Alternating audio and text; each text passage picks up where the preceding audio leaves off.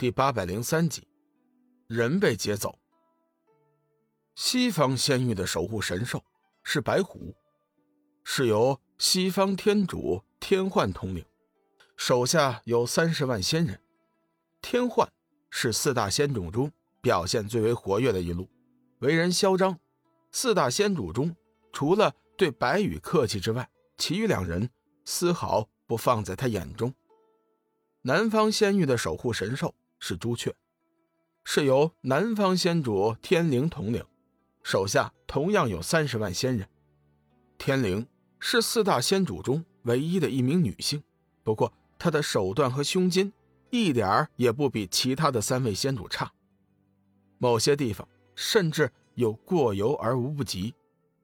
北方仙域的守护神兽是玄武，是由北方仙主天耀统领，手下拥有仙人三十万。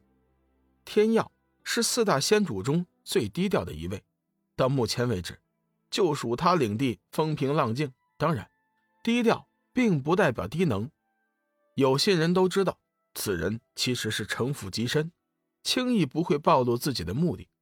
总之，四大仙主全都背靠着所属领地的守护神兽，没有一个是吃素的。除去四大仙域之外，还有一处极为重要的势力，便是。剑皇宫。剑皇宫与前面介绍的五大势力相比，地域面积是最小的，仙人人数也是最少的。但是谁也不敢忽视这支强大的力量。剑皇宫手下虽然只有区区的十万仙人，但是这些仙人却是清一色的剑仙。众所周知，剑仙是仙界的仙人类别中攻击力最为强大的仙人。十万剑仙，那是何其的强大！剑皇宫领袖剑皇为人行事也是十分低调，对五大势力的事情从来不掺和，始终保持着中立的态度。剑皇宫成了五大势力都想拉拢的对象，可惜剑皇是油盐不进，不管你是哪方仙主还是中央帝君，谁也不理。五大势力恨得牙痒，但是。谁也不敢对剑皇宫怎么样。一个时辰之后，龙宇和白羽一行人终于是进入了东方仙域。白羽先前倒没有撒谎，东方仙域的景色确实是不比西方仙域差劲。放眼望去，皆是青山绿水。就说此刻众人脚下就是一道连绵不绝的山脉，离山脉不远，一条浪花翻涌的大河带着汹涌的气势。滚滚而去，好美的地方啊！小玉不由得再次发出衷心的赞美。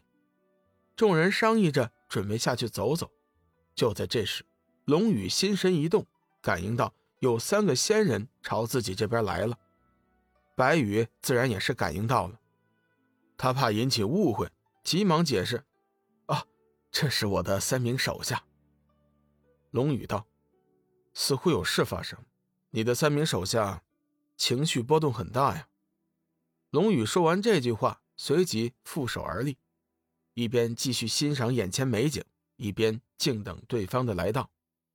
很快的，三道金光一闪，三个仙人出现在龙宇一行人的不远处。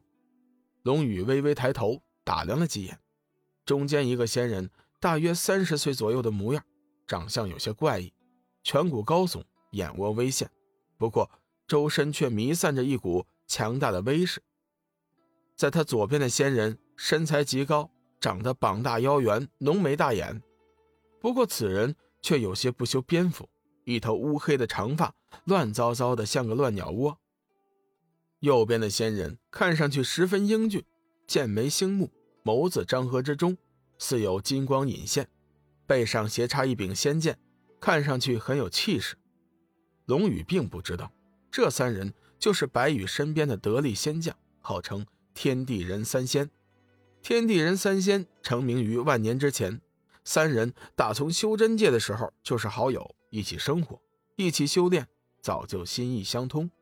不论是做什么事情，都是共同进退，配合的简直就是天衣无缝。三人见白羽后，急忙躬身行礼：“天地人三仙见过仙主大人。”白羽淡淡点头，随即道：“这位是龙公子，是我请来的贵宾。天地人三仙一齐望向站在不远处的龙宇，目光之中都露出一丝诧异的神情，随即便上前躬身行礼：“天地人三仙见过龙公子。”龙宇微微一笑：“三位前辈客气了。”长相英俊的天仙看了看白羽，一副欲言又止的样子，似乎有重大的事情汇报，但是碍于龙宇一行人在前，又不好说。白羽见此情景，脸色一沉，道：“天仙，有什么话就当着龙公子面说。龙公子是自己人，没什么好隐瞒的。”白羽意在表明自己和龙宇已经结盟，凡事无需隐瞒。天仙犹豫再三，道：“回禀仙主大人，三天前有不明身份的仙人劫走了黄极真君和索命菩萨两位上仙。”什么？你说有人劫走了黄极真君和索命菩萨？白羽闻言顿时大惊失色，急忙追问。天仙正色道：“仙主大人，确实如此。来人不明身份，但是修为极其强大。”据我们估计，应该是达到了天仙境界。龙宇看了白羽一眼，面色一寒，这究竟是怎么回事？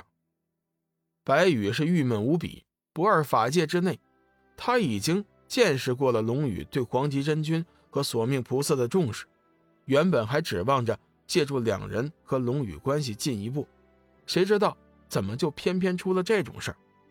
临走之前，我不是交代你们？好生照顾两位上仙吗？怎么会让不明身份的人劫走呢？白羽厉声问道。天仙面带愧色：“仙主大人，您的吩咐我们自然不敢忤逆。只是来人已有天仙境，而且事出突然，我们根本就来不及阻止啊！”